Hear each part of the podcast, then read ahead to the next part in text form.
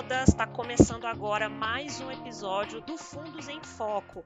E se você acabou de chegar, muito prazer. Meu nome é Juliana Machado. Eu sou analista de fundos de investimento do BTG Pactual Digital. Meu papel aqui, gente, é trazer para você né, os maiores, mais importantes nomes da indústria de fundos no Brasil, para a gente entender um pouco mais né, como é que pensam os gestores de recursos, né, o que, que eles podem ensinar para a gente, o que, que eles fazem com o dinheiro no fim das contas, né? Como cuidar do dinheiro também, como investir melhor, enfim, fazer aí as melhores escolhas. E hoje eu trouxe alguém que pode, assim, falar de tudo isso, tá? E mais um pouco. eu estou aqui com o João Henrique Lisboa, que é sócio da IP Capital Partners, que é uma das gestoras, gente, mais tradicionais aqui do mercado brasileiro, tá? Bem-vindo, João, tudo bem contigo? Oi, Juliana, tudo bem? Obrigado pelo convite. Eu que agradeço aí pela sua participação. Assim, falar com a IP é sempre uma coisa fantástica para mim, tá? Porque eu acho assim, é, sou uma grande admiradora aí da casa, tá, gente? Para quem não sabe, a IP ela já tem muitos e muitos anos aqui de estrada. Desde quando que existe, que vocês existem mesmo, João? A IP é de 1988. 1988. E você entrou em 2014, não é isso? Isso. Exatamente. Então, veja bem, gente, 1988 e eles têm produtos, têm fundos que são acessíveis para o pessoal do varejo, para né, gente como eu, como você. Então, isso que é uma parte muito legal, tá? Que são essas gestoras aí que já estão, né, sobreviveram a muitos Brasis e estão aqui um pouquinho, né, para falar com a gente sobre o novo Brasil, né, ou os Brasis que a gente vai enfrentar daqui para frente, né? Só para vocês entenderem, gente, o João ele é cogestor de alguns fundos da IP, tá? Entre eles, um dos aí dos mais conhecidos, mais importantes o IP Participações, que combina investimentos em empresas estrangeiras e empresas brasileiras, tá? E aí tem duas versões desse fundo, um para investidor qualificado, que é aquela, aquela pessoa que tem mais de um milhão de reais investido, eu espero que seja você aí do outro lado, né? E um para investidores em geral, né? Que tem uma estratégia bem parecida aí, mas está disponível para todo mundo, certo, João? Isso. Muito bom, legal. E aí eu acho que assim, gente, uma dúvida, né, que o investidor tem, João, quando eu, é, a gente enfrenta um período de crise como esse que a gente está passando, né? Juro alto, perspectiva de novas altas do juro, né, da taxa Selic uma preocupação na frente fiscal aí, que é a novela que a gente sempre ouve do Brasil, né? Mais a eleição no ano que vem. Quer dizer, é, é, as, as, pessoas se perguntam se as coisas estão baratas, né, depois de muita queda ali na bolsa, né, quedas consecutivas, esse período que a gente está passando.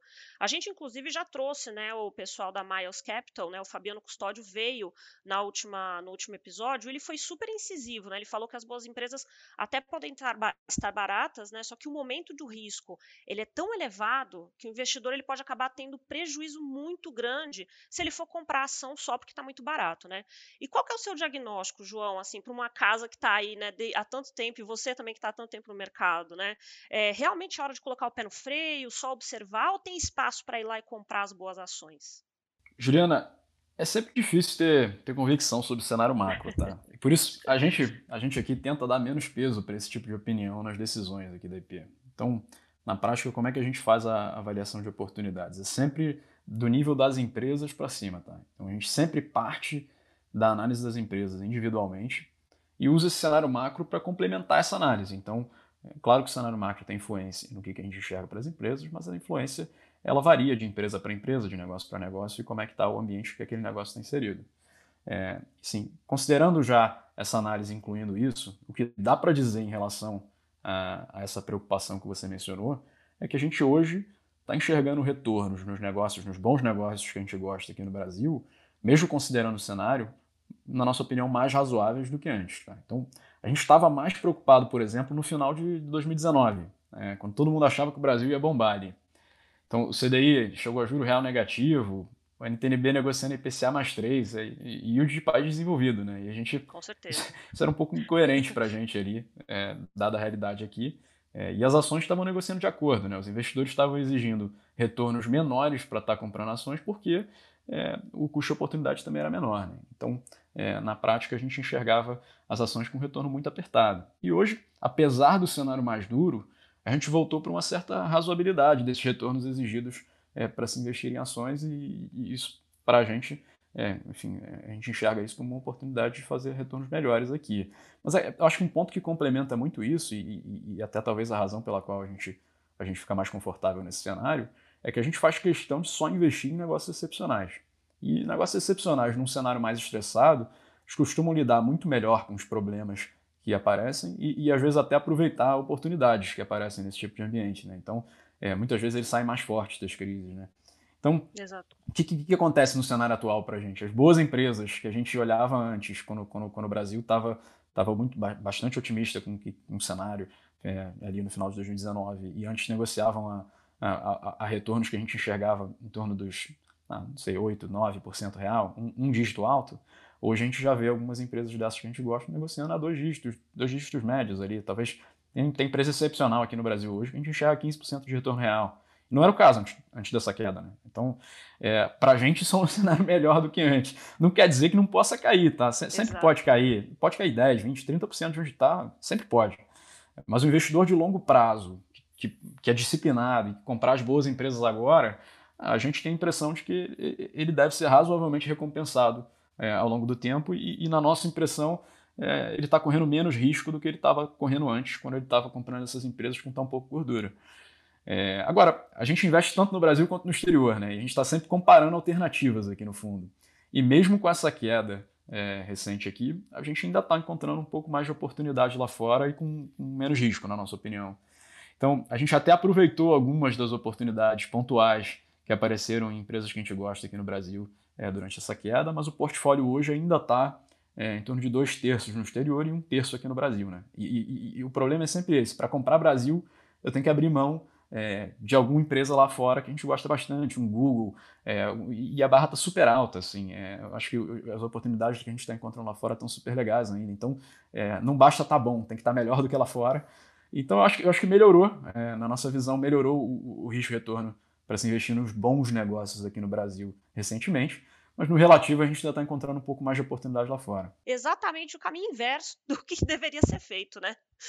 Uhum. quando, a gente, é. quando a gente pensa. Investimento em ações para a gente é um investimento de longo prazo. Então, é, para a gente é, é, exatamente isso que você falou. Assim, você tem que estar tá investido em ações com, com aquilo que você está de fato comprometido e que você pode se comprometer a longo prazo, justamente para você não estar tá tão exposto a essa volatilidade de curto prazo. Exatamente, exatamente. E a IP, gente, assim, ela é uma super especialista em selecionar né, as ações das empresas brasileiras e estrangeiras, né, como o João falou pra gente, que são aí as grandes vitoriosas, as que vão sobreviver, justamente porque essas empresas elas vão crescer, vão trazer bons resultados, né, lucratividade, e com isso vão atrair mais pessoas, o que implica aí uma valorização de preços no tempo, né, por mais que você tenha essa volatilidade aí em intervalos de curto prazo, porque o cenário macro ele também interfere, obviamente, aí na visão dos, dos investidores, mas sendo a ação a menor parte né, de uma empresa, ela vai acompanhar ali o que seria essa empresa, tá? Nessa visão fundamentalista. Só que assim, a, a, forma tradicional de avaliar as companhias, né, que a gente chama de valuation no jargão aqui do mercado, né, serve muito para os modelos de negócios é, mais antigos, no caso, né, não servem, não necessariamente para negócios assim mais recentes, como uma fintech, né, que pode não dar lucro e acaba consumindo muito caixa, mas mesmo assim ela está crescendo em tamanho, está atraindo investimentos e também pode ter um super alcance, uma base de pessoas enorme, né? É, como é que vocês avaliam, João, esse novo mundo que se abre aí na parte da análise, sem cair em armadilhas, né? Sem escolher empresas com menor potencial? Legal, Juliana. Acho que antes de entrar nessa avaliação dos negócios, vale a pena só comentar sobre essa narrativa de que o valuation não funciona mais, né, nos negócios hum, da nova hum. economia, né? Fica Acho que assim, a gente, a gente acredita profundamente que valuation, no sentido da palavra de avaliar o valor da empresa a partir do potencial que ela tem de lucrar lá na frente, de gerar caixa lá na frente, a gente acredita que continua sendo e sempre vai ser fundamental para o investidor de longo prazo. Mas é quando o mercado fala essa narrativa de que o valuation não funciona mais, normalmente ele está falando em relação à simplificação de valuation como um múltiplo, ou seja, como o valor da empresa como um múltiplo dos lucros ou das receitas dessa empresa, tá? É, e aí, então, quando a gente está falando de um valuation alto, um valuation complicado, normalmente é porque a empresa é, já está negociando um valor substancial, mas ela fatura ou lucra pouco ainda em relação a esse, a, a esse valor que, que ela está negociando. E aí, logo, esse valuation, para ele fazer sentido, ele depende que a empresa cresça bastante para justificar o que está sendo pago por ela hoje. E sempre existiram bons negócios com um crescimento acima da média e negociando a múltiplos mais altos do que o resto do mercado. Mas assim, o, o, que mudou bastante é que essa geração da internet levou isso para um novo patamar aqui. Então, como você mencionou, antigamente os negócios tradicionais eles dependiam muito de capital físico para crescer. Você pegava capital, construía uma fábrica, levava anos construindo essa fábrica você aumentava a sua capacidade de produção, Aí você produzia, aí você tinha que entregar esses produtos, tinha que ter a logística bem azeitada, você crescia gradualmente. Isso tudo tinha um certo ritmo, é, e isso, isso ia acontecendo, mas você ainda estava dentro de um, vamos colocar assim, de um limite é, mais, mais comprimido ali do que, que você tinha de, de, de, de teto para crescimento. E aí o que, que aconteceu? Com, com, os negócios digitais, isso teve um novo modelo que permitiu um crescimento muito mais acelerado do que, a gente, do que o que a gente tinha antes. As empresas não precisam, né, muitas vezes agora, tanto de capital para escalar os serviços delas. Elas conseguem replicar e distribuir produtos a custo zero, instantaneamente, de forma global, automatizada, não precisa nem de tanta equipe de venda às vezes. Isso tudo permite que ela cresça em uma velocidade sem precedentes, assim, historicamente. Ela consegue, você consegue ver empresas com crescimentos muito, muito, muito superiores ao que se via antes e em escalas brutais aqui. Então, é, e além disso, além desse crescimento mais rápido, você tem negócios que se beneficiam muitas vezes de efeitos de rede. É, e, o que isso traz? Né? Traz um estágio de maturidade para esse negócio é, que, que, no final das contas, muitas vezes é um monopólio, um oligopólio e fica altamente lucrativo. Então você tem essa, essa combinação explosiva, né, que é um crescimento mais rápido e um estágio de maturidade mais lucrativo. E isso cria um ideal de futuro fantástico é, e dá esperança para as empresas e para os investidores é, para colocarem caminhões de dinheiro e aceitarem prejuízos durante anos é, em busca desse, desse estágio fantástico lá na frente. Né? E, e, e, o perigo aqui é que nem sempre esse, esse cenário idealizado vai existir lá na frente. Né? Então, você precisa avaliar com muito cuidado. tanto tempo que o cara no Isso. caminho ele até perde toda a grana dele, né? Assim. Isso, também pode ser. Também pode ser, pode ter um caminho é, super conturbado, com muita competição, com muita briga de preço, e isso aí pode acabar destruindo a rentabilidade que você tanto procurava lá na frente. Então, é, o perigo aqui é esse, né? Você, você, tem que, você tem que avaliar com muito cuidado se você, se você enxerga esse caminho para a empresa chegar onde ela quer chegar é, e como vai ser esse caminho e como vai ser aquele estágio final, né? Que às vezes o, o negócio nem tem um estágio final tão claro ainda, né? E, aí, e, e você tem que ponderar isso é, para ver se faz sentido. E aí, a forma de avaliar no final, ela vai variar muito de caso para caso, de empresa para empresa, de mercado para mercado, mas geralmente ela envolve você imaginar esse cenário lá na frente, onde a empresa já se consolidou é, como a vencedora ou uma das vencedoras desse mercado e, e, ela começa a rentabilizar esses clientes e demonstrar lucros e, e fluxo de caixa é, e, e, recompensar os investidores por ter esperado tantos anos. Né? Então, eu acho que essa, esse, esse, é o framework que a gente usa. Eu, eu, acho que o exemplo da Amazon é muito claro. Assim, é uma empresa que ela foi a pioneira nesse negócio de, de não dar lucro é, em escala. É, ela basicamente pegava todo o potencial de lucrar dela e devolvia em preço para o cliente. E aí ela foi crescendo um negócio e sem gerar lucro. É, e ela foi cada vez mais ganhando escala, eficiência e conseguindo entregar o produto mais barato para o cliente. Hoje ela tem, é, hoje ela já começou a lucrar, mas até recentemente não lucrava, tá? E ela tinha, mas ela já tinha mesmo antes de lucrar um negócio com potencial de lucrar, né? Então ela já tinha vantagens em cima dos competidores e, de, de custo que ela conseguiria é, talvez não entregar tudo para o cliente, mas entregar parte do benefício para o cliente e usar outra parte para lucrar. Né? Então hoje ela, hoje ela faz em torno de 600 bilhões é, de faturamento geral, né? de, de GMV que a gente chama no, no e-commerce. É, ela poderia muito bem estar tá fazendo, ainda estar tá fazendo lucro zero. O que dá para fazer em cima desse número? Será que ela consegue botar 1% de preço em cima disso para ganhar lucro? Será que ela consegue botar 2%, talvez 5%? É, e quão mais esse, essa receita tem para crescer? Né? Então essa é a análise, assim, você olhar o tamanho do mercado, você atribuir uma probabilidade é, desse cenário como o cenário da Amazon, é, que já se materializou, ele se materializar em outros casos, principalmente casos que ainda não estão tão bem definidos quanto a Amazon nos Estados Unidos, e você tentar atribuir um lucro potencial para esse negócio lá na frente quando ele estiver nesse estágio. É, e, e, você distinguir bem exatamente esses, é, é, esses negócios que têm esse potencial dos negócios que não têm e, e também muito valuation. Né? Então, a gente tem muito negócio que a gente olhou é, dessa nova economia que é super legal, que a gente adoraria investir, mas que o, o, o valuation para a gente ainda é muito complicado é, e, e, portanto, a gente acha que no, do ponto de vista de risco-retorno é, não compensa. Verdade. E justamente no caso da IP, né, a gente falou, né, companhias brasileiras e estrangeiras, né? Então, é, as ações das brasileiras são compradas aqui na bolsa, certo? E aí as ações gringas, elas também são compradas na bolsa brasileira por meio dos BDRs, que se você não conhece, né, você que está ouvindo a gente, são recibos com lastro nas ações lá na Bolsa Americana, tá? Então você pode comprar o Facebook aqui, por exemplo, por meio de um BDR, e esse BDR representa uma fração, né? E aí vai mudar de empresa para empresa, mas representa uma fração da ação do Facebook negociada lá na Bolsa Americana, tá? É, como é que é o processo de vocês, João, para chegar a uma conclusão sobre essas companhias. Assim, as mesmas premissas de uma empresa brasileira servem para analisar aí uma empresa gringa ou, ou o que, que muda? Legal, Juliana. É, essencialmente a gente busca a mesma coisa, né? O uhum. que a gente está procurando quando a gente busca um negócio para investir são negócios excepcionais, negociando a preços atrativos e que a gente consegue enxergar um bom retorno. É, mas, a gente olha então, portanto, as empresas locais e estrangeiras nas mesmas bases. A gente compara os retornos esperados e os riscos delas em pé de igualdade, como se não houvesse essa diferença geográfica. Tá? Então, não existe nenhuma premissa explícita diferente na análise porque a empresa está no Brasil ou está lá fora. Se a gente olhar um, um varejista brasileiro é, e chegar numa expectativa de retorno de, digamos aqui, 15% em, em, em, termos reais, tá? porque a gente tem que comparar em mesmas bases, dado que aqui a gente está em real e lá eles estão em dólar ou em euro, e a gente precisa é, ter uma base de comparação igual.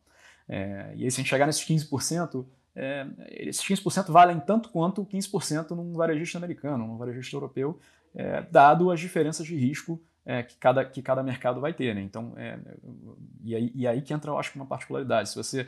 É, muitas vezes a gente vai ter uma empresa é, local que tem um retorno esperado, mas tem um risco maior por ela estar inserida nesse cenário brasileiro, e, portanto, a gente vai preferir um retorno igual ou até às vezes menor numa empresa lá fora mas às vezes é o inverso. Às vezes a gente vai estar com uma empresa lá fora que tem um retorno esperado, mas tem um risco elevado, dado o ambiente que ela, o particular que essa empresa se insere, é, e, que, e, e, a gente vai comparar ela com uma empresa no Brasil, que a gente acha que tem um risco menor, e vai optar por estar na empresa brasileira. Então, de novo, a gente volta para aquela visão de sempre olhar para a oportunidade na empresa, para a oportunidade de, é, no nível da empresa, e depois aplicar o cenário macro como um complemento dessa análise. Tá?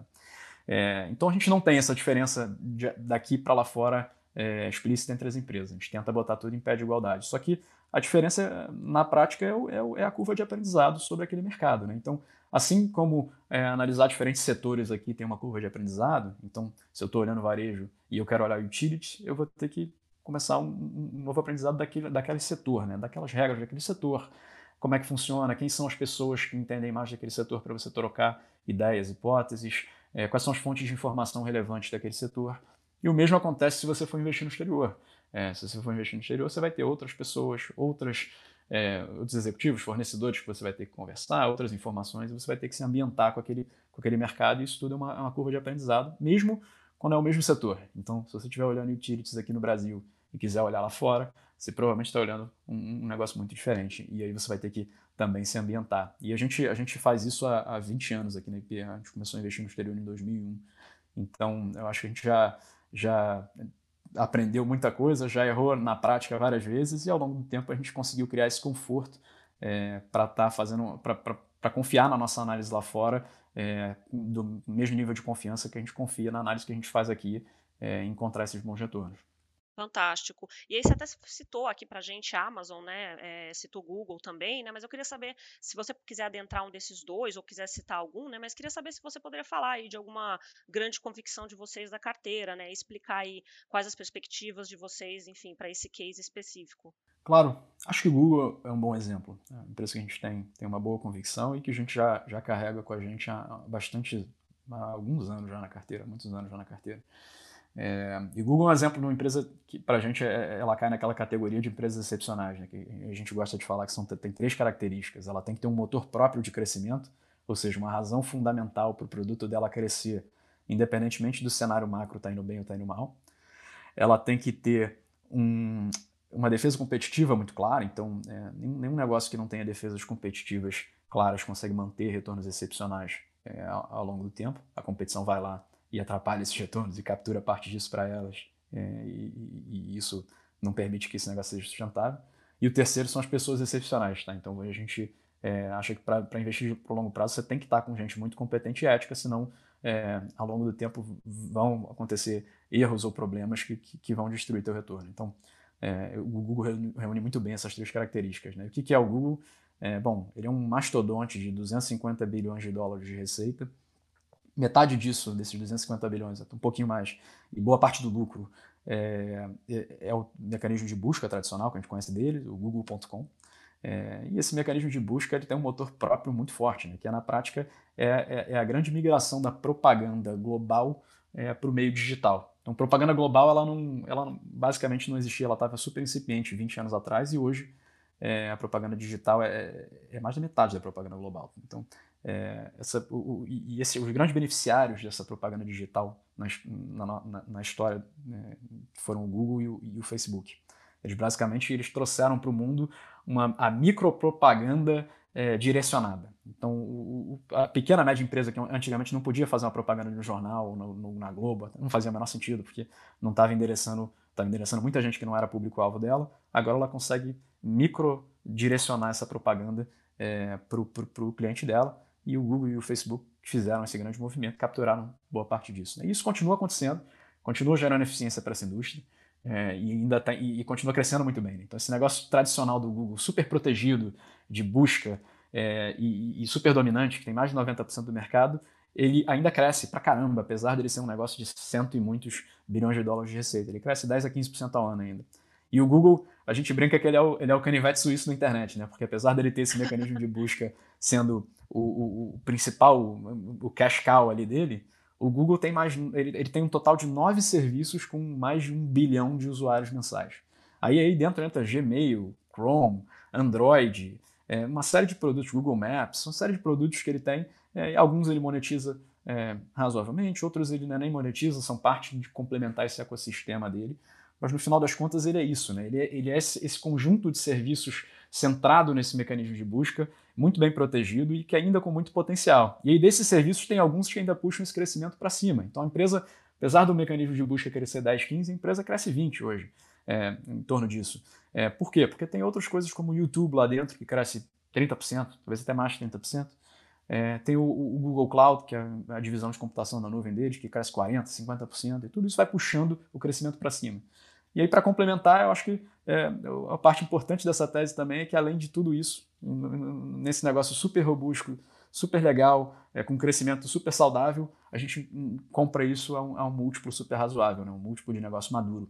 É, que é, hoje em dia, se você olhar o múltiplo do Google, é, ele negocia em torno de 20 baixas vezes é, os lucros dele. Então, assim, é, é um negócio que tem tudo aquilo que a gente busca é, e, que, e, e, que hoje a gente acredita que dá uma oportunidade super legal no valuation e que ainda tem muita oportunidade para capturar para frente. Engraçado, realmente, porque eu fico pensando, né? Eu já fui impactada até por propaganda russa, sabe? Então, penso, realmente, acho que o futuro vai ser essa interligação, né? Quem tiver aí nessa frente, certamente acho que vai disparar aí na, na, em relação aos concorrentes, né, João?